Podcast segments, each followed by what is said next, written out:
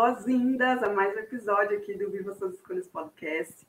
Eu me chamo Natália, eu fico super feliz de ter você por aqui hoje. E, mais uma vez, eu não estou sozinha, eu estou com o Rodrigo Furuta, que ele está à frente do Gaia Mind, ele é instrutor de Mindfulness já é, há bastante tempo, e ele também é praticante de yoga e também instrutor há mais de 13 anos.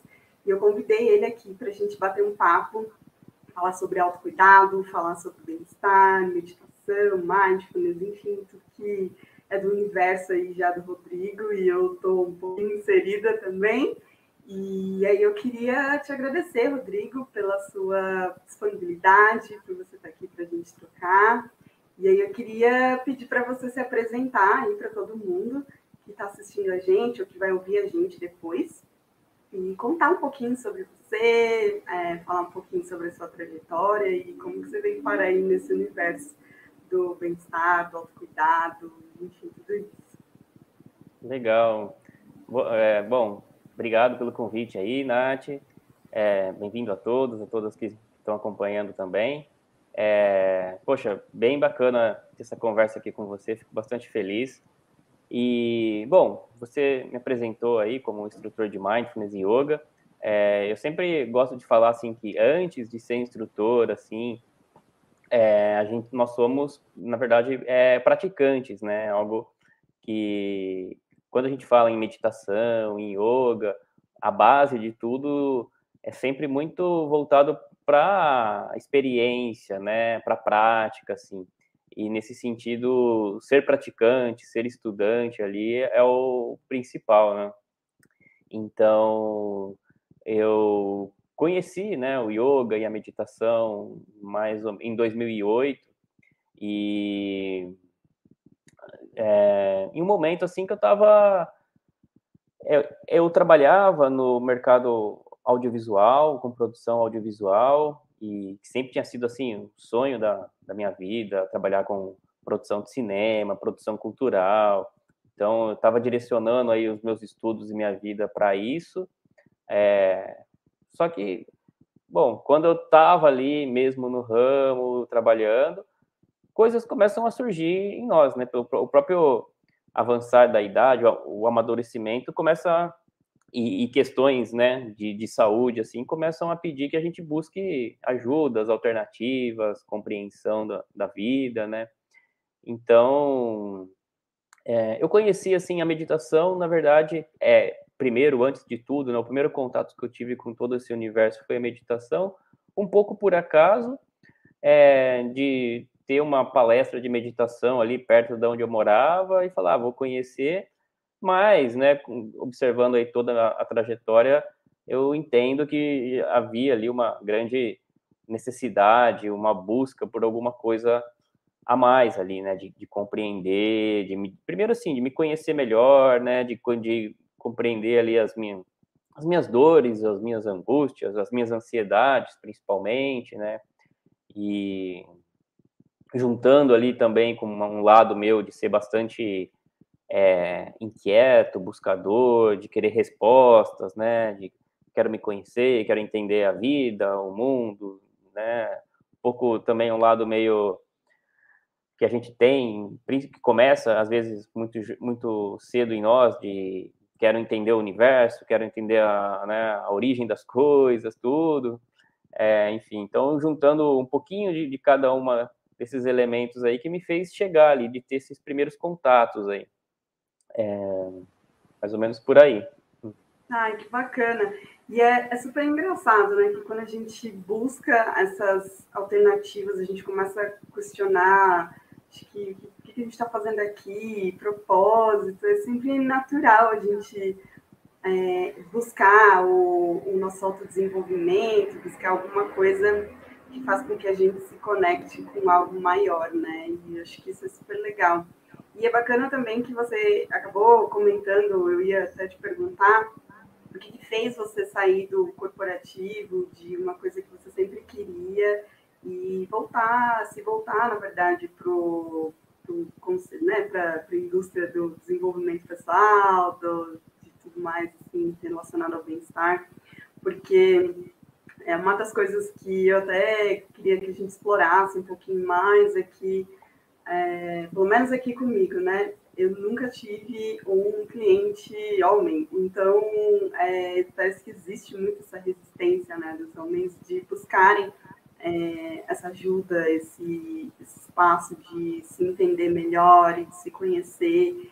E eu achei o seu trabalho super incrível porque mostra, acho que, para as pessoas que, olha, é, vamos todos nos cuidar, né? Vamos todo mundo aqui olhar melhor para si e entender um pouco mais do que está acontecendo com o nosso universo interno, nossas emoções. Então, é, queria aproveitar que você tocou nesse assunto e questionar, na verdade, saber como que foi o seu processo quando você teve esse, talvez, mini despertar e você começou a, a trabalhar mais o seu autodesenvolvimento. Sim. É, eu vejo assim, Nath, que muitas pessoas, quando é, vêm um, um, coach, um terapeuta, um instrutor de meditação, assim, e que, que antes, né, a, e a maioria, ou quase todos, tiveram uma carreira antes, né, provavelmente no mundo corporativo, CLT, alguma coisa, né, tudo, muita gente é, fica, nossa, como será que foi a transição de carreira, né, é, é uma coisa que, que, que muitas pessoas é, questionam, assim, e tem uma certa é, curiosidade e tal. É, eu sempre costumo falar assim que o meu foi bastante, foi realmente uma transição, assim, no sentido de tempo, sabe? Porque é difícil você falar assim, ah, eu me tornei instrutor de yoga, me, me, tornei instrutor de, de meditação e mais recentemente, assim, né, de tudo isso, o mindfulness, tudo. Lógico que a gente acaba um, um curso ali, uma certificação, ganha certificado, mas não é assim do dia para noite que você, ah, de agora, é, é, de hoje em diante eu sou instrutor, estou aqui, quem quer me contratar, quem precisa de ajuda, né? Ah, já sou expert, né? Tipo, peguei o certificado e já estou arrasando. É, às vezes tem gente que, que acha, né, ou cria uma, uma, uma expectativa nisso, assim, né, que é só fazer um curso ali. Então foi algo bastante gradual, assim, porque é, como eu trabalhava no mercado audiovisual, é, é, muito por projeto ali, tudo. Então tinha ciclos, né? Começava alguma coisa, ao mesmo tempo já tinha outras coisas acontecendo, um outro projeto grande que vai começar, né? E nisso, é, ao longo desses anos, aí, desde 2008, começando a praticar, é, principalmente assim, né, desde o início e sempre como algo para mim, né, como o meu autoconhecimento, meu desenvolvimento. É, isso foi me levando a fazer cursos, a participar de retiros, de meditação, a, e, e me aprofundando assim, é, até um momento que um dos meus o, o, o meu professor de yoga da época, que foi meu primeiro professor, talvez o primeiro mentor, assim, me insistia muito, não, Rodrigo, você tem que fazer formação de yoga, porque, sabe, não para ser professor, instrutor, mas por você, porque é isso que é o seu próximo passo como seu desenvolvimento pessoal ali, na prática, né, em tudo. É, então, eu, eu fui fazer com essa mesma ideia, quando acabou nesse processo de fazer a formação, eu fui, sabe, você vai criando dentro de si uma ideia ali, você vai se tornando, né?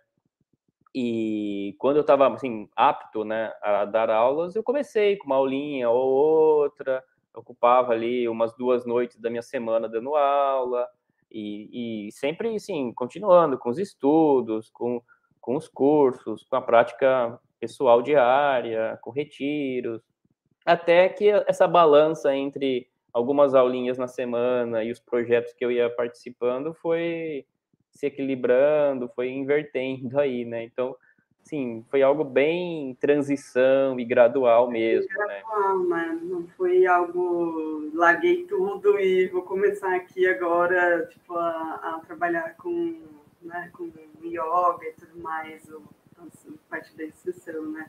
E eu acho que é.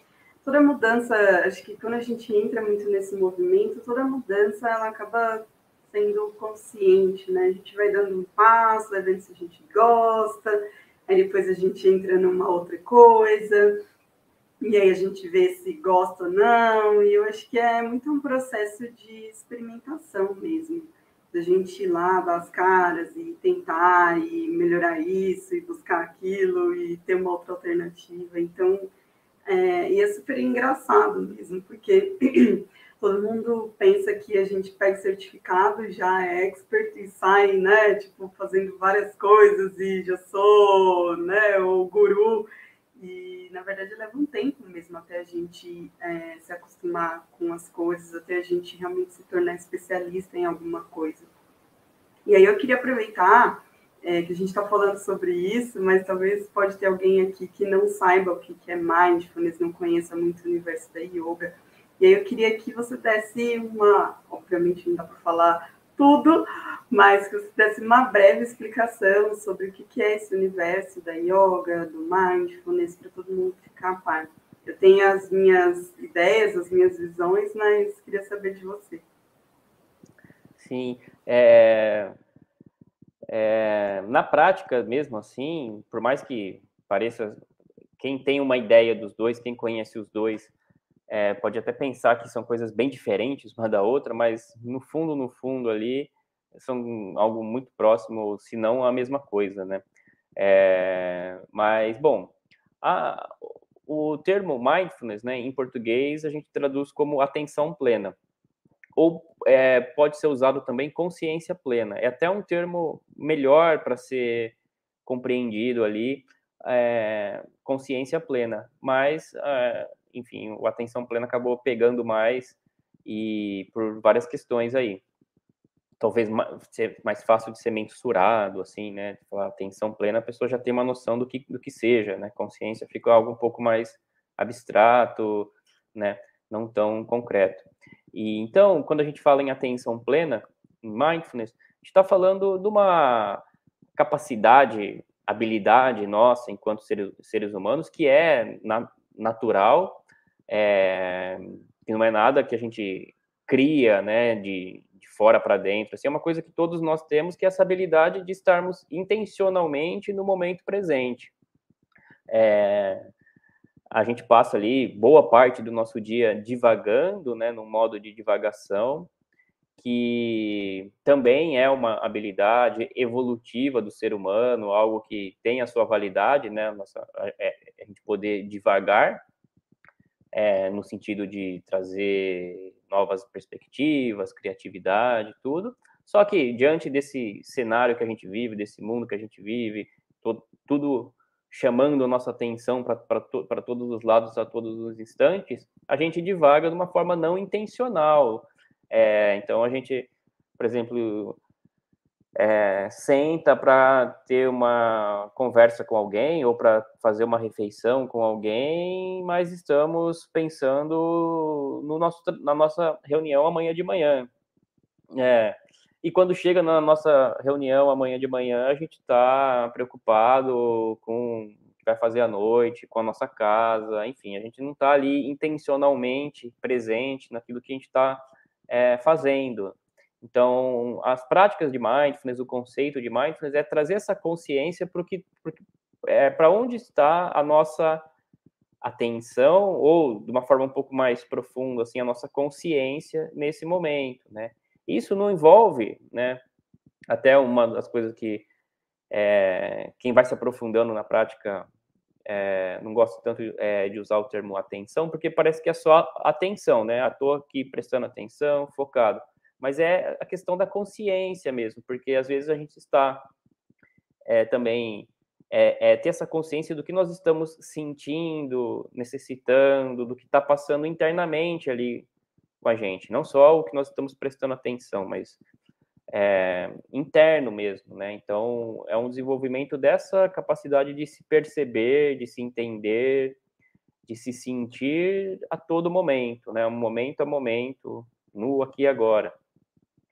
É, e quando a gente fala em, em, em, nas práticas ali de mindfulness, né, aí envolve várias, vários tipos de práticas, né?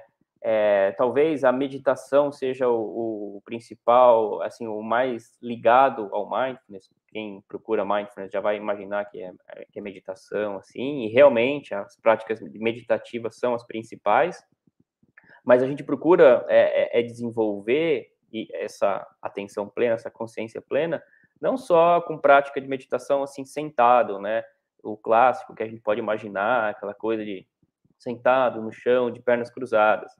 Tem várias outras maneiras. A gente pode desenvolver a consciência plena, a atenção plena, enquanto nós caminhamos, é, na postura deitada, é, com o corpo em movimento, desde que seja um movimento ali que haja possibilidade de se perceber, de se sentir. Então, movimentos suaves, né? É, e aí, algo que se conecta muito com yoga, né? Porque a prática de yoga, que acho que já é mais, mais é, acessível o termo e, a, e o, o, que seria, assim, uma prática, né?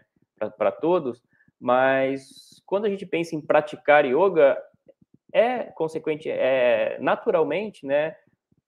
É, requer esse estado de atenção, de presença, é, não é? A gente não, apesar de muitas vezes o yoga ser visto como um exercício físico, ser algo meio performático, né? Existem essas práticas mais intensas, performáticas, mas o yoga, em essência, assim, enquanto prática ali, é esse estar conectado, estar presente, né, no, no seu corpo, né, é, naquele momento, né.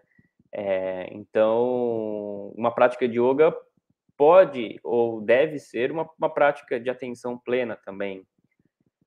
É, e isso, e fora esse tipo de prática de mindfulness, a gente pode também desenvolver a, a todo momento, a todo instante, que são o que a gente chama de práticas informais. Então, enquanto eu estou fazendo uma refeição, enquanto eu estou sentado, esperando, enquanto, enquanto eu estou conversando com alguém, eu posso ter essa intenção de estar realmente presente ali, me observando, me sentindo e me conectando com tudo ao redor. E é super bacana, né? É super, super interessante isso, porque é como você falou, a gente está o tempo inteiro é, competindo com o tempo, com as distrações, com é, tudo que acontece ao nosso redor, e, e acho que a última coisa que a gente consegue realmente prestar atenção é na gente é, em como a gente está se sentindo, o que está acontecendo, que emoção está passando ali, por que, que eu tive aquela reação, por que, que eu é, pensei aquilo sobre mim ou sobre um ambiente, porque o tempo inteiro parece que a gente está sendo testado, a gente está sendo, é, sei lá, tirado ali é, do nosso mundo para olhar para alguma outra coisa. Especialmente nos dias de hoje que é, a gente consome muito mídia digital, é, consome acho que tanta coisa aí que tira a nossa atenção. É, se a gente está na fila do mercado, a gente só foi lá para comprar uma fruta, mas aí a gente está ali na fila, aparece um monte de coisa para a gente comprar, a gente foge do nosso propósito. É, daí a gente está numa reunião, aí pinga lá uma mensagem, já faz a gente pensar em outras coisas e pensar em outras coisas além daquilo. Então, é, é como se realmente a gente nunca conseguisse é, estar presente. E eu acho isso super bacana do, do mindfulness, também da yoga, de trazer a gente para esse centro do nosso universo, né? E eu acho que falar sobre esses dois temas, pelo menos para mim, é tocar no pontinho ali de espiritualidade, porque é, não no sentido religião, que não tem nada a ver, acho que uma coisa com a outra, mas da gente como ser integral, né, da gente se observar, da gente prestar atenção realmente no que está acontecendo, é, não só com o nosso trabalho, não só com as coisas de casa, mas a gente prestar atenção na gente como um todo, o que, que a gente está fazendo aqui, por que, que a gente está aqui, é, como que as coisas realmente funcionam, é, coisas simples até da gente respirar, parece que nem isso a gente tem feito com, com atenção, com consciência, né? Que é tudo tão automático, porque a impressão que a gente tem é que o mundo vai parar daqui a pouco e a gente, se não fizer tudo que a gente tem para fazer, a gente não vai ter vivido de fato. e a gente sai correndo para tentar atender demandas, expectativas, ideias e, e, a gente esquece realmente de aproveitar das coisas que dão sentido para a gente, que faz com que a gente tenha um, um porquê de estar aqui. E acho que, pelo menos para mim, funciona muito isso. Assim, eu conheci o Mindfulness quando eu estava saindo do meu processo de burnout. E aí foi quando eu comecei a, a mergulhar um pouco mais é, é, nesse tema. Vou ser muito sincera, eu tentei fazer yoga, mas eu estava num nível de estresse tão grande que eu precisava muito extravasar energia, então eu não conseguia nem sequer me concentrar assim, nas práticas e nos exercícios, porque eu estava extremamente acelerada. E aí eu saí, fui fazer alguma coisa, fui fazer Kung Fu, porque eu precisava muito soltar assim, energia, né? E aí foi aí que eu conheci a, a um pouco da yoga. Aí depois eu voltei já no momento mais zen, aí eu já consegui me concentrar mais. Mas o mindfulness eu conheci bem antes de eu começar a praticar e começar a usar isso no meu trabalho, justamente porque eu estava nesse processo de tudo era, era competitivo, tudo era muito automático. E aí eu queria alguma coisa que me fizesse realmente estar mais presente comigo. Porque eu decidi sair do corporativo e decidi é, começar a, a viver de uma maneira mais intencional e as coisas não estavam batendo. Que eu queria uma coisa e meu comportamento dizia outra coisa. Então foi aí que eu comecei realmente a, a praticar isso. E aí, aproveitando que a gente está falando sobre né, esses, esses, temas, eu queria que saber um pouco até da sua, da sua opinião, do por que, que você acha que é tão importante trabalhar esse processo de desacelerar nos dias de hoje? Tipo, por que, que seria é interessante que todo mundo prestasse um pouco mais de atenção nesse assunto do baixar aí os níveis de estresse, de ansiedade e diminuir o ritmo. É, uma coisinha só, Nath, voltando ali no yoga que você falou que tentou praticar e estava no nível de estresse, assim, né? É, é uma das coisas positivas da gente ter hoje esse diversos, inúmeros estilos de estilos de yoga, né? Mas no fim tudo vem ali de, um, de, um, de uma de algo parecido ali e tal.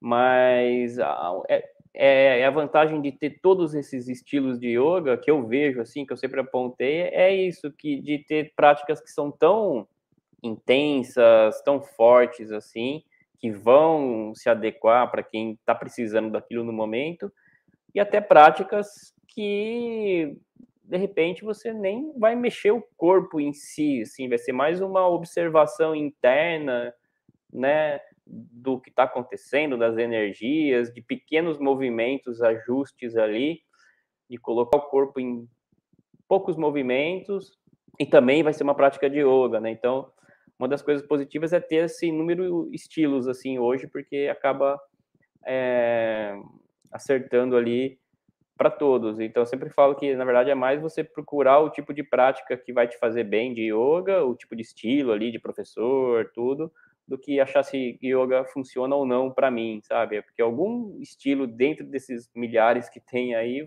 vai pegar bem, assim, para aquele momento. E, bom, eu acho que isso que você falou, né, desse, dessa importância do desacelerar nos dias de hoje, é, eu vejo assim muito dentro do que você falou agora há pouco. Primeiro que eu acho que é algo fundamental ali para hoje em dia para nós mantermos a nossa saúde física, mental, emocional de uma forma né? é de uma forma mais integrada também com, com a vida, né, com todas as com, com todas as demandas que nós temos e as nossas necessidades, né, é, modernas, contemporâneas aí. Então, eu acho que, assim, muito dentro do que você falou, que a gente, hoje, né, acho que todos nós temos esse, esse pelo menos, reconhecimento de que ao nosso redor é, existe esse senso de urgência, de imediatismo, de que, que, que tudo está em excesso, né? Excesso de informação, excesso de estímulo, excesso de, de necessidades, né, que a gente se autocria, não é que criamos por conta, mas to todos esses estímulos, informações, cria muitas necessidades em nós, então é tudo muito, né? Muito assim. E, e a forma como a gente recebe isso é essa nossa aceleração que vem de uma autocobrança, né? De que ah, nós precisamos ser super tudo, né? Precisamos ser um super pai, uma super mãe, uma super companheira, companheiro, um super funcionário e ao mesmo tempo precisamos ser um super empreendedor, porque todo mundo precisa ter um projeto paralelo que dê sentido para a vida. Então, é um CLT com uma, um, algo como um empreendedor aos, aos, aos momentos livres. Então, é tudo muito assim urgente e em excesso, né? Acho que todo mundo é, sente isso, né? Que, que parece que a gente está sempre atrás, né? Devendo, faltando, tudo. E isso gera ali uma, uma sobrecarga ali em nós, interna, tremenda. Então, é, eu acho que esse primeiro, assim, pensar em desacelerar, né, é a gente começar a se questionar isso, né, a gente realmente precisa disso tudo, né, é, o, o, que, que realmente eu quero, o que, que realmente eu preciso, né? Então, eu acho que o, esse caminho, esse início de processo de desacelerar, de começar a se olhar para dentro, dentro dessa sociedade que a gente vive, eu acho que é, é fundamental para nós entendermos é, ou melhor, para nós termos é, essa capacidade de compreender o que está acontecendo internamente ali conosco, né, as nossas reais necessidades. E, e aí, né, não é questão de que é, eu vou desacelerar para poder dar conta de tudo, né, para poder ser uma pessoa mais produtiva e, e conseguir dar conta de tudo, né? Eu vejo o, esse desacelerar funciona mais como um filtro, assim, que esse filtro nos permite é, selecionar, né, o que é realmente importante para nós, né? E se a gente consegue selecionar dentro dessa de todos esses excessos aí o que é importante para nós, nós conseguimos colocar a nossa atenção, o nosso foco, a nossa energia, o nosso tempo naquilo que é realmente importante, naquilo que realmente faz sentido, naquilo que realmente é, é, atende às nossas reais necessidades, não só nossa, mas da nossa, do nosso entorno, da, da nossa comunidade, das pessoas ao nosso redor, e família e tudo mais, né? Então, é, e aí, assim, às vezes, para muitas pessoas até parece meio contra producente, né? Mas eu sempre falo, né, que quando a gente, quando nós desaceleramos, nós até mesmo produzimos mais, produzimos melhor, né? Não é, é como eu disse, no sentido de dar conta de tudo, mas de, de fazer as coisas com qualidade, de fato, de colocar ali qualidade, intenção naquilo que a gente faz. E, e também completar as coisas, porque nessa nossa mente fragmentada, a nossa atenção fragmentada, a gente acaba não conseguindo nem é dar conta de, de tudo, mas não dá conta de nada bem feito ou com real presença, com real intenção ali, né? Até mesmo o, o nosso descansar, o nosso relaxar fica fragmentado, né? Quantas quem aqui nunca experimentou sair de férias, mas não conseguir desligar, chegar ao final de semana e não conseguir desligar. Então, tudo fica fragmentado. Ah, é, a gente tem, acho que, várias iniciativas e poucas acabativas, né? Então, acho que é muito isso que você comentou, de que a gente tem que ser tanta coisa ao mesmo tempo. Ah, tem que ser bons pais, tem que ser um bom companheiro, tem que ser é, um bom funcionário, tem que ser um bom líder, e parece que a gente começa muita coisa e termina muito pouco. E essa falsa sensação de progresso que a gente tem, de achar que é, colocando a nossa atenção em um monte de coisa, parece que a gente está progredindo, parece que a vida está seguindo, e na verdade o, o, o sentimento é realmente ao contrário, é de não atender expectativas Só que demora um tempo até a gente compreender isso, né? De que é, talvez o fato da gente querer ser muita coisa faz com que a gente deixe de ser aquilo que realmente faz sentido e que traz propósito para a gente é, no dia a dia. E essa questão que você falou sobre não atender expectativas, ela é, ela é muito horrível, porque eu acho que a gente vive realmente numa sociedade que cobra da gente muita coisa, espera da gente muita coisa. Só que se a gente tem é, ideias de valores essenciais muito distorcidos, é muito difícil a gente compreender isso. Porque aí a gente vai acabar querendo realmente atender tudo, porque, enfim, a gente vive em coletivo, a gente gosta de conviver com pessoas, a gente gosta de receber atenção, a gente quer reconhecimento, a gente quer um lugar ali de destaque, então a gente faz o que é necessário para a gente estar ali naquele lugar.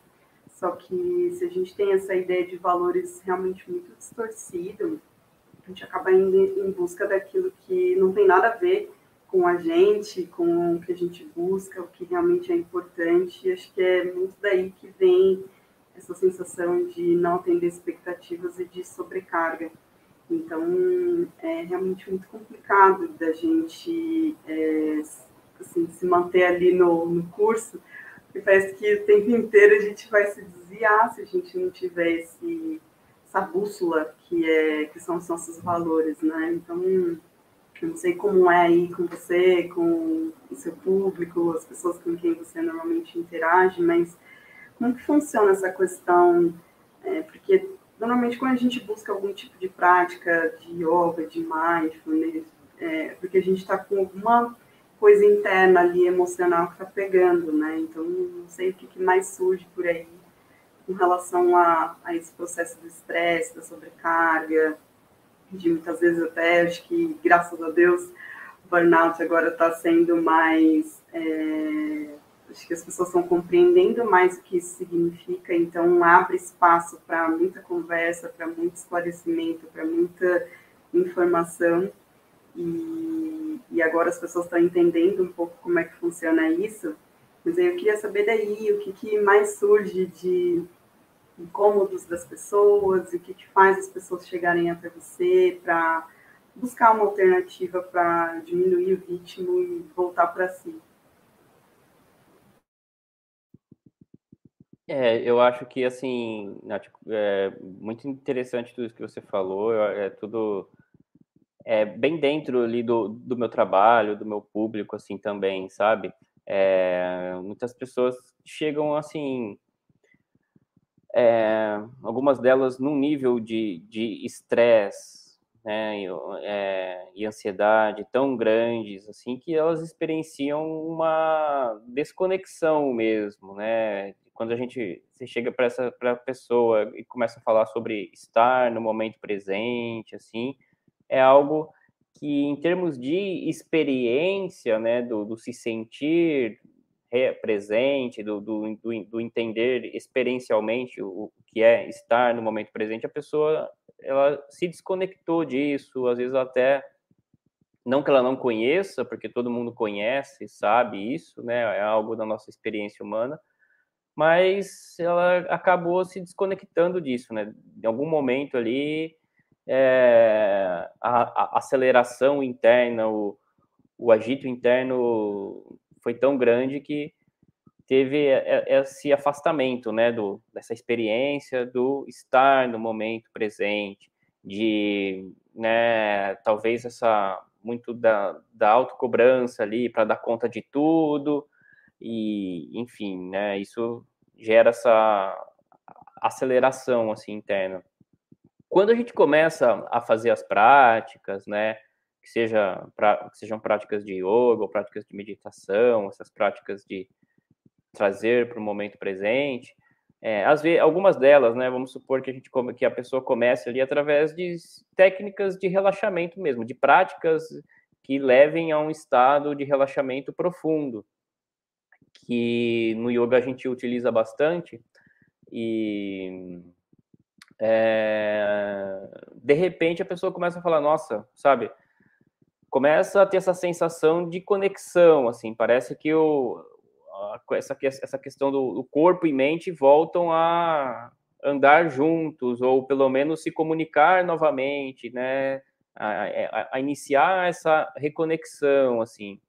É, eu escuto muito, né, das pessoas, e é algo que eu, que eu trago, que eu, que eu acabo utilizando muito, que é, as pessoas trazem que ah, parece que eu vivo na minha cabeça, né? Parece que o meu mundo é o mundo, o mundo mental, o mundo de um mundo que vive aqui dentro, né, na cabeça. É pensamentos, tudo que eu sinto é aqui na cabeça, tudo gira aqui, né? Você perguntar o peso, né? Quanto que pesa o seu corpo e a sua cabeça, a pessoa vai dizer que é o mundo mental ali é muito mais pesado, né?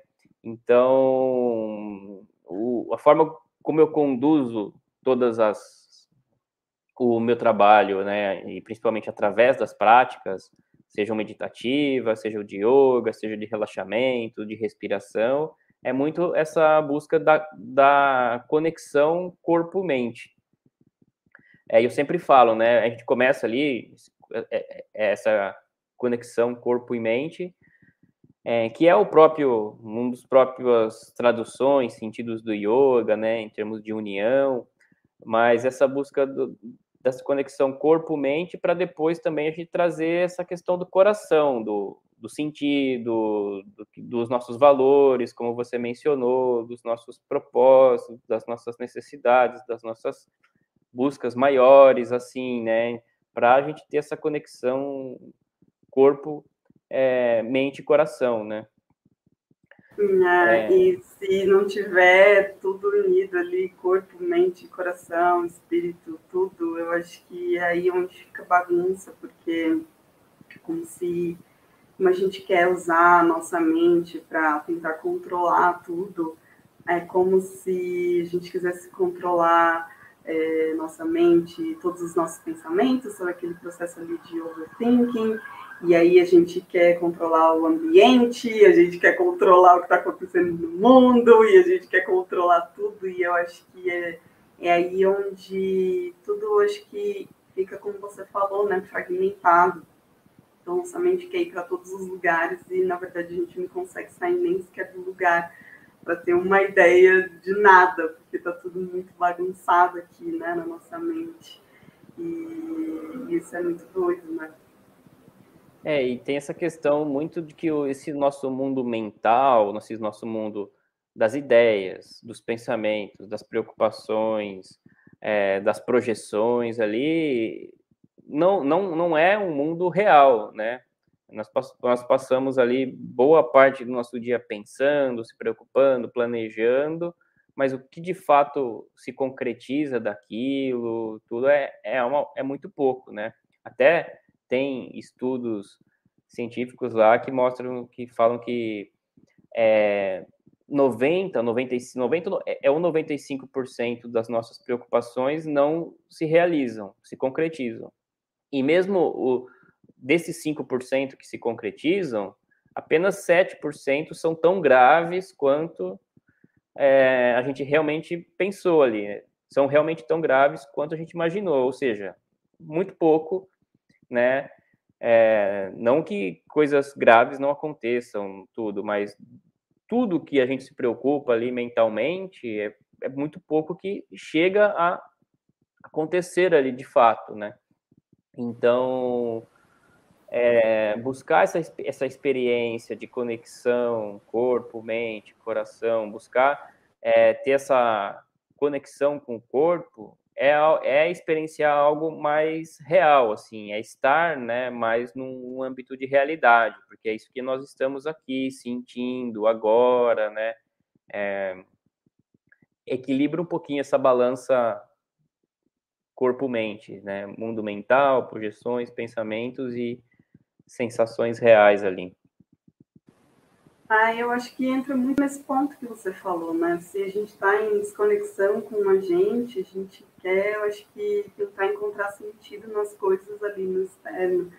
Então, por isso que a gente usa muito da nossa energia, do nosso tempo para a gente se preocupar com as coisas, porque, enfim, é, acontece tanta coisa ao mesmo tempo e, de alguma forma, a gente quer tentar controlar alguma coisa é, e eu acho que a nossa mente acaba sendo o principal ali para atuar nessa parte de será que se eu controlar isso aqui eu vou ter um resultado melhor assim? Será que se eu fizer desse jeito eu vou conseguir algo melhor daquele outro? E, e muito acho que está nessa questão do equilibrar, de equilibrar realmente, será que o que eu estou pensando é realmente aquilo que vai acontecer? Será que o que eu estou sentindo é realmente real?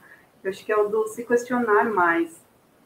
Que a gente tem muito pouco essa prática, às vezes, de se questionar a gente vai deixando os sentimentos, os pensamentos, as emoções invadirem a gente assim o tempo inteiro e a gente nem para para pensar justamente no que você falou. Putz, será que isso é real? Será que isso realmente tá, vai acontecer? Será que tem uma probabilidade muito grande dessa coisa tão horrível acontecer do jeito que eu estou imaginando? E acho que só esse bloqueio da gente ter esse tipo de questionamento já muda muita coisa.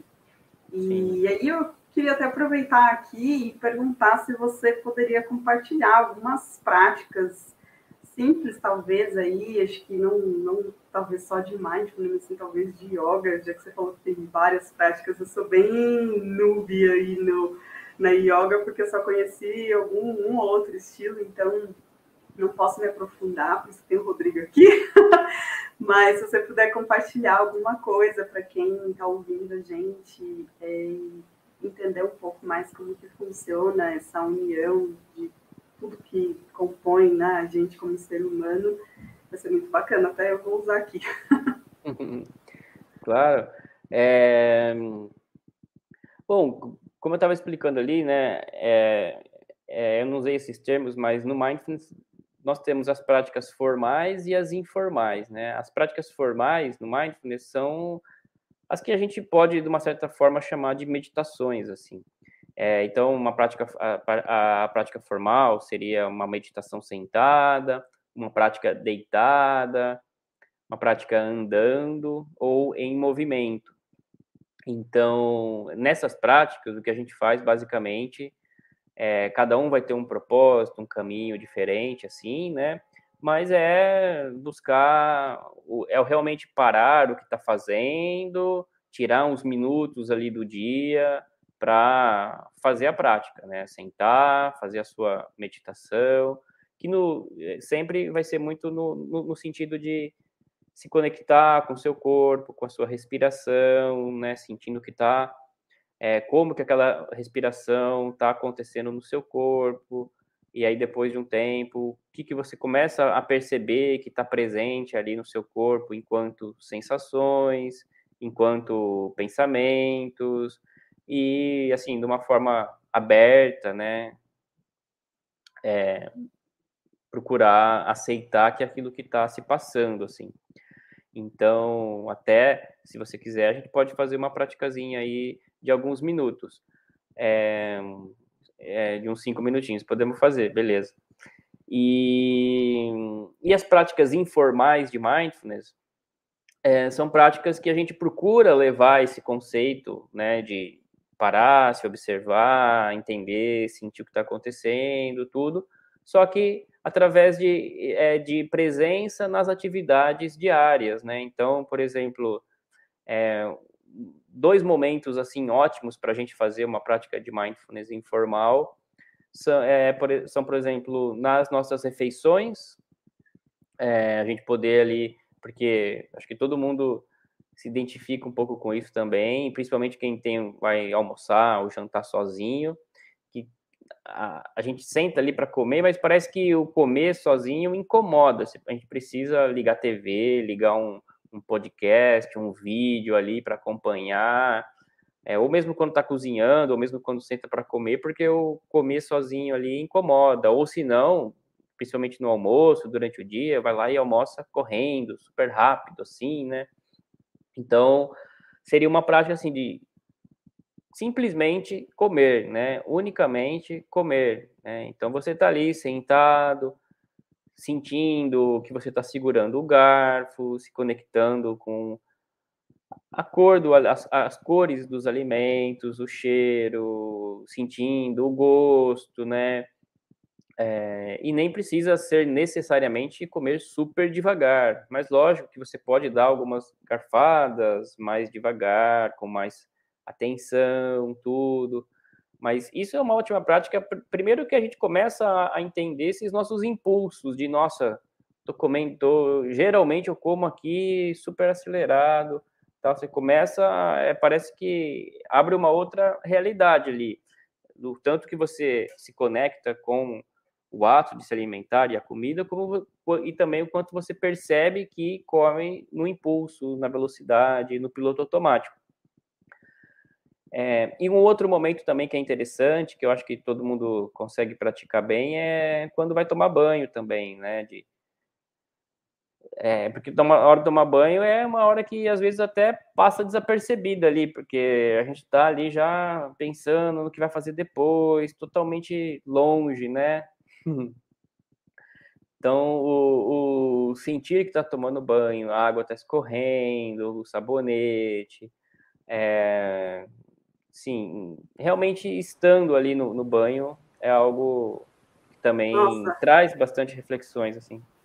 É, essa questão do banho para mim é complexa, porque eu, meu momento do banho, apesar de ser um momento muito introspectivo, é um momento que eu viajo, assim. Então, eu tenho ideias de trabalho no banho, eu reflito sobre o que aconteceu há mil anos no banho, eu penso na viagem que eu quero fazer em tal lugar no banho, e às vezes eu esqueço mesmo do processo de estar ali, de perceber o que, que aquele momento realmente significa, né? De acho que é contato com o corpo, de a gente é, se observar, da gente ter não só ali, acho que tipo, ah, a água está caindo aqui, está quente, está frio, mas é observar o quanto a gente realmente se conecta com a gente no nosso momento é, de individualidade.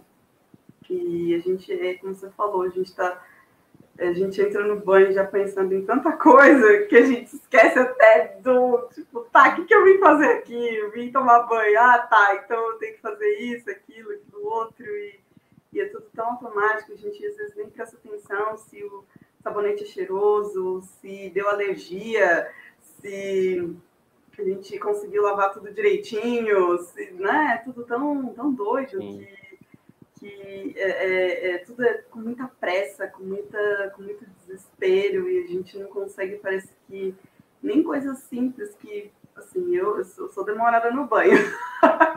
Pelo menos uns 20 minutos lá, mas às vezes é uma coisa de 10 minutos da gente ter aquele tempo para a gente, a gente estar ali naquele momento com a gente, mas mesmo assim a gente está lá pensando em pendengas que aconteceram no trabalho, é, alguma birra que teve com coisas de família, tipo aquela autocobrança que a gente fica por não ter dado conta de tudo né, é. nesse dia que o nosso momento com a gente ele fica esquecido para a gente dar atenção para tudo que talvez não seja importante ali. É, é, é complicado. É, às vezes as, pessoas, é, as pessoas podem perguntar, ah, mas, mas tudo bem que tomar banho, me sentindo ali, sentindo meu corpo, né? O que será que isso ajuda? Por que será que isso é importante? Mas só para dar alguns exemplos assim, quanto que isso pode é, reverberar assim de uma forma mais profunda, né?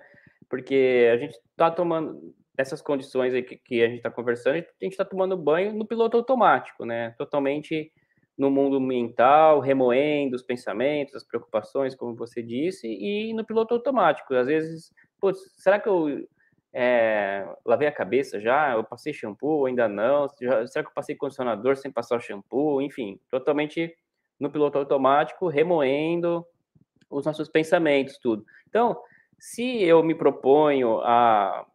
É, se eu estou numa condição dessa, né? Eu só estou reforçando ali, um, vamos dizer, os, me os mecanismos no nosso cérebro de fazer coisas no piloto automático, de tomar atitudes, é, decisões no piloto automático, enfim, eu só estou reforçando ali internamente essa questão de do jeito que veio as coisas, eu já respondo, já, já retorno, já mando para frente sem um tempo de autoobservação, de consciência, né? Então, uma prática dessa é um treino, né, de presença e um treino de autoobservação, de presença, basicamente quebrando um pouquinho esse mecanismo do nosso cérebro de entrar facilmente no piloto automático, de tomar decisões automaticamente, de reagir por impulso a tudo que acontece, né? Então tem várias coisas aí por trás, né? Pode parecer uma, algo muito simples, mas isso reverbera em muitas outras coisas ali. É, antes de você compartilhar a prática, eu queria até fazer uma, uma pergunta, ou sei lá, entender um pouco mais do universo porque é como eu falei lá no começo, é, a minha experiência aqui dentro do coaching, da, né, do processo de, de bem-estar, ele acaba sendo muito voltado para as mulheres. Então, eu tenho pouquíssimo contato com os homens. Infelizmente, gostaria muito de trabalhar mais com, com os homens, é, com a masculinidade, porque existe muito esse. Para não dizer que não, às vezes até tem algum, algum, algumas pessoas e, mas nunca tenho um processo de continuidade nisso. Então eu queria, eu sei que tem vários vários homens aí que escutam podcast, que leem muitas coisas lá no, no blog e tudo mais, mas eu queria que você falasse um pouquinho do porquê que é tão importante para os homens eles buscarem também essas práticas de bem-estar. Não sei se é porque está embutido ali, tenho que tocar na, na gavetinha da, das emoções, e isso acaba sendo algo que não é fácil para ninguém tocar nesse ponto. Mas, não sei, eu queria que você explorasse é, a importância disso, principalmente nesses tempos que a gente está vivendo agora, de acho que ressignificar muita coisa na nossa vida. Acho que depois da, de toda essa pandemia sem fim, é, muito, muitas coisas mudaram, acho que nosso, nosso modelo de mundo mudou, nossa visão de futuro mudou, e acho que cada vez mais está em evidência o quanto é importante a gente focar em nós, nas nossas escolhas, no nosso, no nosso jeito de viver, do nosso, do nosso modo, ao invés da gente seguir a manada, seguir todo mundo ali naquele mesmo na, no, no pilotão automático do mundo.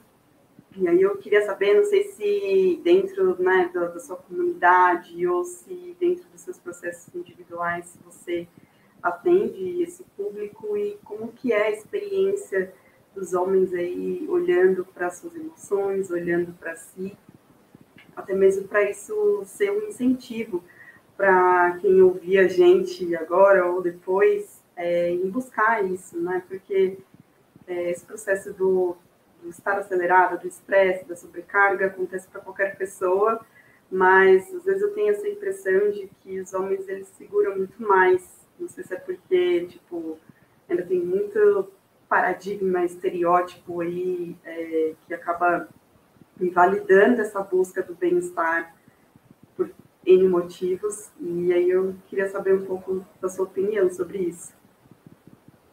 Sim, então, Nath, é, realmente é, dentro de todos esses anos meus é, atendendo, dando aula, cursos, o público feminino é sempre bem maior mesmo, né?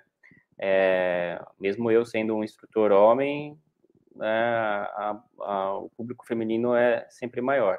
Mas, pela minha experiência em, nesses anos, é, a, a, a, procura de homens por, pelo autoconhecimento, pelo bem-estar, por práticas de meditação, de yoga, tem aumentado, sem dúvida, né? Eu acho que muito dentro disso que você comentou, dessa compreensão, né? Que eu acho que é fato ali que existe uma maior, uma maior os homens são mais fechados, têm menos contato com as emoções, é, isso algo bem clássico já, que, que, que, que todos nós sabemos que acontece, né? É, mas eles têm buscado mais, assim, né? Dentro dessa minha experiência, eu até falo que os homens que, que vieram, que procuraram as práticas, buscaram é, os cursos assim, a, é, eles vieram já mais interessados, mais prontos, mais preparados, até mesmo uma certa abertura. Alguns, né, vêm com um pouco meio assim, o que será que vai acontecer, tudo, né? Quem vem assim é, são pessoas que às vezes é mais difícil de ficar, de se aprofundar ali, né? Então, assim, eu sempre falo que os homens que vêm assim, eles já vêm mais prontos, né? Eles já passaram por alguma coisa ali que, que é, já teve algo que abriu eles para isso, né? Já vem mais, mais decidido ali. Só que geralmente, né, é, vem mais pela dor mesmo, né? Então, assim, já entraram num, num processo ali de é, de ansiedade mais mais grave, né? Mais profunda, um, às vezes até mesmo tiveram depressão e estão em tratamento, recuperação, né? Nesses casos, a prática de, de mindfulness e a yoga também são bem recomendadas, né? Para não ter mais recaída, assim, né? Se manter estável, se manter bem. É, então, assim, o que eu sempre identifico é que eles acabam vindo mais preparados, mais vamos dizer, prontos, só que vem através de uma já experimentando uma dor maior, assim, já já já passaram por algo mais intenso antes. E nesse sentido, né, que você perguntou, eu acho que para falar um pouquinho da importância, né, tudo, é justamente isso, né, para a gente entender que né, precisa ter um, assim, acho que nós homens em geral precisamos assumir que o nosso entendimento emocional muitas vezes é menor do que né, o, o das mulheres, é, por questão criação, de criação da sociedade e tudo mais, que também daria para falar bastante coisa. Mas, então, assim, a partir do momento que a gente assume, entende que o, nossa compreensão emocional ali, nosso é, é, um pouco mais limitado, então a gente precisa, né, é bem indicado buscar esse tipo de, de ajuda, de prática, de né, técnicas de práticas de autoconhecimento, de bem-estar e tudo, no sentido de evitar chegar numa, em casos mais graves, em momentos mais delicados da vida ali, e não só vir buscar na dor, né? E, mas isso é algo né, que mexe em estruturas muito maiores, porque se na saúde física mesmo, né, o homem já faz menos exames, menos exames de rotina, já procura menos o médico só quando está ali numa situação muito grave, tudo nessa parte, né, de autoconhecimento, de bem-estar, tudo é ainda mais difícil, mais raro, tudo, né? É, porém, né, como que eu acho que acho não, né? Mas a gente sabe que ansiedade, estresse, burnout é uma das, das principais causas de depressão, né? São as principais causas ali hoje de, de afastamento do trabalho, de de impossibilitar as pessoas de terem vidas é, é, sociáveis e funcionais ali tudo, né? Mais do que às vezes até mesmo mais do que doenças, né? Doenças físicas assim tudo. Então essa busca acaba acontecendo também, né? Porque é algo que todo mundo vivencia, assim. Não, e é super interessante que você falou. Acho que até mesmo como conscientização para as pessoas, que é não buscar só no momento da dor, mas é, que é muito do que eu também defendo, que mindfulness, yoga, tipo, elas vão ser extremamente úteis, acho que até o próprio coaching, se for falar, mas não como uma medida corretiva, mas como uma medida preventiva porque, como você mencionou, depois que entra num estágio muito avançado, é, é, muito difícil a gente conseguir, com uma meditação ou com alguma prática, a gente diminuir alguma coisa que está doendo muito. Então, é super importante a gente ter esse hábito é, de buscar realmente alternativas para olhar para o nosso autocuidado, para o nosso bem-estar, mas como medidas sempre preventivas, para que a gente consiga é, quando der ali um, um, um pico mais forte de estresse, de sobrecarga, a gente tem um mecanismo de defesa, a gente tem um mecanismo de conseguir é, trabalhar isso, é, aquilo que está acontecendo ali, da melhor forma possível, ao invés da gente ter que recorrer a, a coisas, a, a, situações que acabam trazendo muito mais prejuízo do que ajuda de fato. Que às vezes é esse escapismo, né, da gente querer ir para, tipo, ah, uma, uma, bebida, ou de repente um consumismo, é, alguma coisa que às vezes ela é bom ali momentaneamente, naquele instante, mas a longo prazo acaba só trazendo um prejuízo para a nossa mente, para o nosso corpo, para o nosso bem-estar. Então, é, vamos torcer para que é, a gente consiga cada vez mais colocar essa sementinha na cabeça das pessoas de que buscar autocuidado não é uma questão de frescura, não é coisa de mulherzinha, nem nada disso, que a gente sabe que tem várias crenças ali é, que estão embutidas ali por trás desse conceito de não buscar ajuda, né? Mas é muito de baixar guarda e realmente é, se permitir ser cuidado, ser ouvido, ser é, acolhido, que eu acho que é super importante. E você que já passou pelo processo está aqui, gente, está vivo, está bem.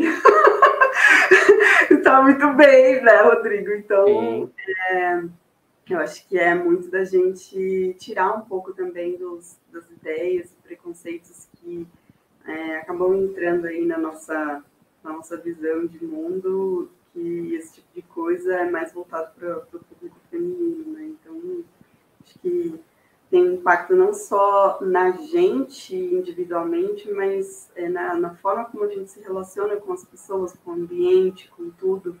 Então, acho que não tem nada, não tem, não tem perda, só tem ganhos, né? É isso. Bom, e aí eu queria que você fizesse a prática com a gente agora. Claro. É, não, vamos fazer uma prática é, né, de alguns minutinhos que é, dentro dessas práticas de mindfulness eu costumo chamar ela de, de parar, porque são parar, né, como um anagrama ali, cinco letras que cinco, cinco etapas, né, que é o realmente parar, o, o atentar-se, tentar-se ao que está acontecendo ali no nosso corpo, na nossa, nesse nosso mundo interno, o R de respirar, né, de trazer a respiração, de, eh, trazer essa consciência para a respiração. O outro A, o segundo A, de ampliar, de ampliar essas sensações pelo nosso corpo, né, expandir ali, realmente se conectar com o corpo como um todo. E o último R de responder, retornar, aquilo que nós estávamos fazendo, né, mas retornar ali de uma outra forma, com, com uma outra um outro de um outro lugar, de um outro ponto de vista, né? Depois que nós reconhecemos o que está presente, de fato, tudo. Então, basicamente esse parar são essas quatro, são essas cinco etapas aí que a gente vai é, procurar fazer.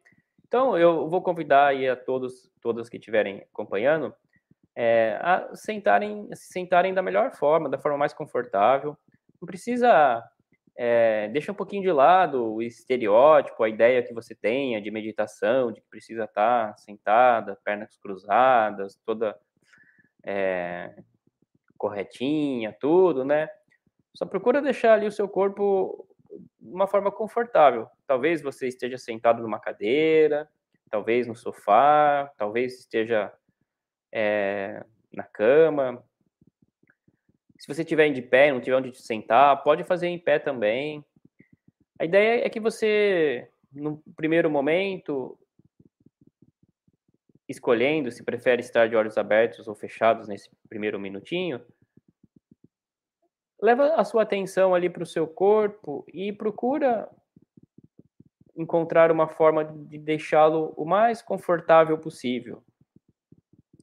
Desde lá dos seus pés, das suas pernas, do seu quadril.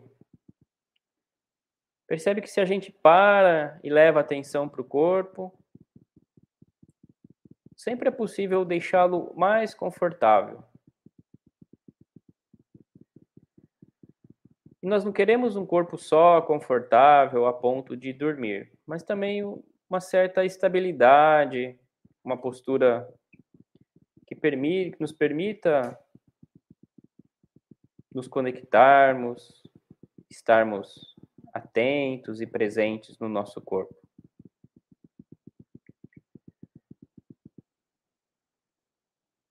Então, se a gente entende que o nosso corpo está bem confortável, bem acomodado,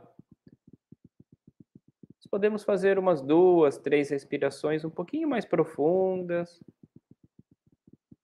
percebendo que a inspiração preenche o nosso corpo, expande.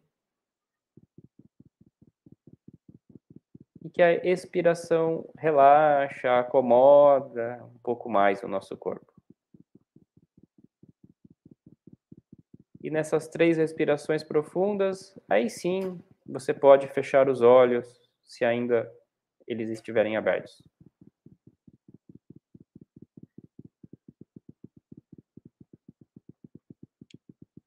E quando estamos bem acomodados, quando percebemos a nossa respiração, a gente inicia esse processo de se voltar para dentro, de perceber que existe essa outra realidade que é uma forma como nós nos sentimos, nos percebemos, como notamos o nosso corpo respirando.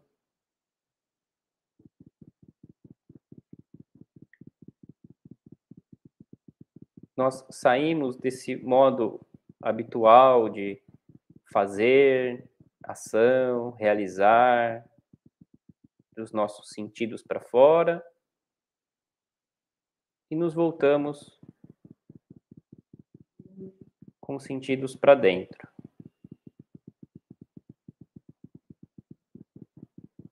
E aí procura se atentar para a forma como você está. O que você percebe, o que você sente. Nessa sua realidade interna.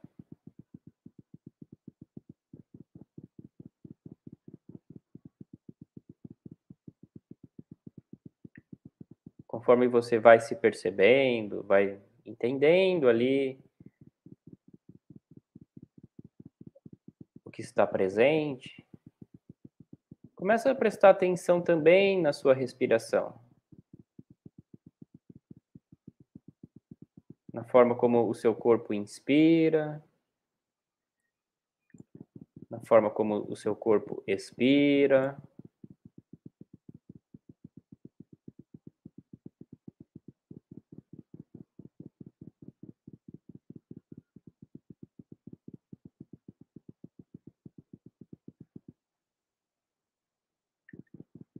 Nós não precisamos mudar essa realidade, apenas entrar em contato, sentir, se abrir.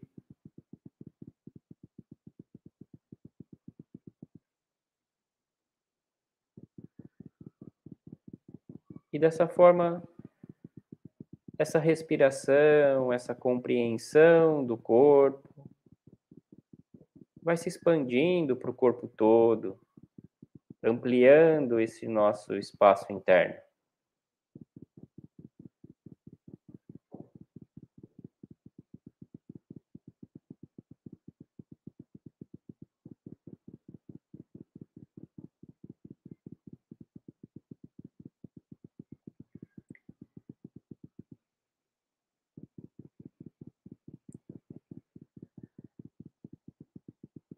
Procurando manter essa conexão interna que você, mesmo que pouquinho, desenvolveu nesses últimos minutos,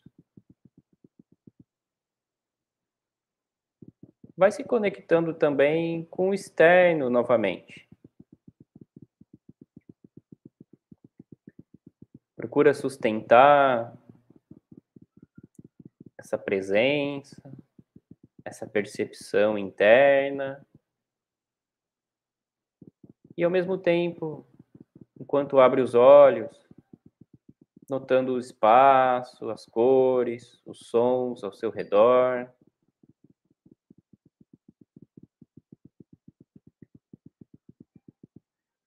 Reconhecendo essa, essa qualidade que você traz para esse novo momento. Isso aí. Espero que estejam bem aí. Uma prática curta, mas que espero que tenha trazido uma, uma percepção, uma, uma diferença aí no, no dia de vocês. Tudo bem aí, Nath? Tudo certinho aqui. Eu, eu pausei aqui para fazer aqui quietinha e deixar você aí no, no foco. Acho que foi super importante. Eu passei uma semana passada um pouco tensa. Enfim, várias coisas aí para refletir. E, e aí foi bem interessante que eu acho que eu fiz exatamente aquilo que eu falei, eu não estava nem sequer respirando direito. então, acho que me ajudou pra caramba, espero que ajude todo mundo também. Acho que a... às vezes a gente acha realmente que precisa de um todo um, um conceito, todo um processo para a gente sentar e se observar e prestar atenção no que está acontecendo aqui no momento presente. Tipo, eu tenho que sentar assim, eu tenho que colocar a mão assada, eu tenho que fazer tudo isso. Na verdade, acho que é muito mais de intenção da gente realmente fechar um pouco aí a, a, o barulho do mundo e a gente olhar mais para a gente do que de processos, né? Então, acho que fica aí a dica que não tem nenhum mistério para a gente poder fazer isso. Eu acho que, na verdade, a gente fica com, com receio de, de fazer isso, porque parece que quando a gente silencia o, o barulho lá de fora e a gente parece que tem um vazio aqui dentro, a gente tem medo de ouvir isso, esse, esse silêncio, esse vazio. E isso é tão necessário, é tão importante para a gente conseguir compreender muita coisa. E, e, eu acho que até essa prática que é simples aqui, ela é fundamental para a gente poder fazer isso. Então, obrigada. Bom, a gente já está quase no finalzinho aqui, passou extremamente rápido. É, e aí eu queria mais uma vez te agradecer pela sua presença aqui, pelo papo, pela prática. E aí eu queria abrir para você fazer um jabazão aí, contar para gente o que está rolando aí nos bastidores, o que está surgindo aí em termos de é, cursos, práticas, aulas, enfim, falar sobre a sua comunidade para todo mundo ficar sabendo o que, que acontece lá dentro. E é seu. Legal, Nath. Poxa, eu agradeço também aí o convite, o bate-papo. Passou realmente rápido, mas foi bom. A gente conseguiu conversar de coisas bem interessantes aí, importantes também. É, bom, é, para quem se interessa, assim, né, em começar essas práticas, se aprofundar um pouquinho também, para quem já, já tem uma prática de meditação, ou yoga, ou mindfulness, eu tenho uma, uma comunidade de práticas, que é, que, eu, que é a comunidade Equilíbrio com Você, que são as práticas regulares que eu ofereço. Então, nessa comunidade, é, eu ofereço práticas ao vivo, toda semana, é, de yoga, de meditação com base em mindfulness e uma outra prática que eu chamo de meditação em movimento ou mindful yoga, que é uma prática mais de presença no corpo, mais suave. Então, tem essa comunidade que são em, é em grupo, pelo Zoom, estou sempre ali olhando, acompanhando todo mundo, né? É, além disso, tem os programas de mindfulness, né? Os programas é, de oito semanas de mindfulness, que eventualmente eu começo uma turma. E, inclusive, nessa quinta-feira agora, né, é, dia 7 de abril, agora quinta, eu vou começar, eu vou dar uma aula introdutória de mindfulness, uma masterclass de mindfulness, é, uma aula introdutória explicando um pouquinho o que é mindfulness, com um pouco mais de profundidade, fazendo algumas práticas também um pouco mais profundas, tudo, e aí que vai dar início depois a uma nova turma de oito semanas.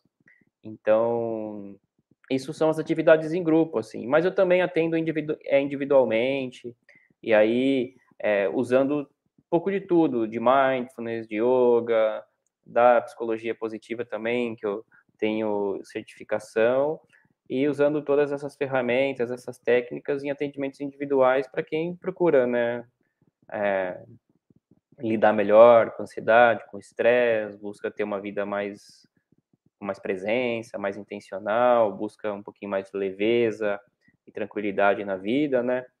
É, então, são isso, esses trabalhos em grupo ou individuais, né? As práticas recorrentes ou os cursos de mindfulness em grupo. Ah, muito bacana. Eu deixei o site aqui do Rodrigo no chat e também aqui no, no, no, no banner, para quem quiser saber mais. Na descrição também tem todas as informações de como vocês podem acessar o, o Rodrigo nas redes sociais, no site, é, para entrar em contato com ele e, enfim, conhecer um pouco mais sobre o trabalho dele. Mais uma vez eu quero agradecer pela oportunidade da gente trocar aqui. Espero que você tenha gostado da experiência e que você volte para a gente trocar ainda mais. É, não deixe de assistir a aula aberta do Rodrigo, que vai rolar a prática de mindfulness de introdução. Eu tenho certeza que vai ser muito bacana. E eu espero que você tenha gostado desse episódio de hoje. E lembre-se de ficar de olho aí nos recadinhos que vai começar agora. Até mais. Obrigada, Rodrigo. Obrigado, Nath. Obrigado, pessoal. Até breve aí. Até uma próxima. Até.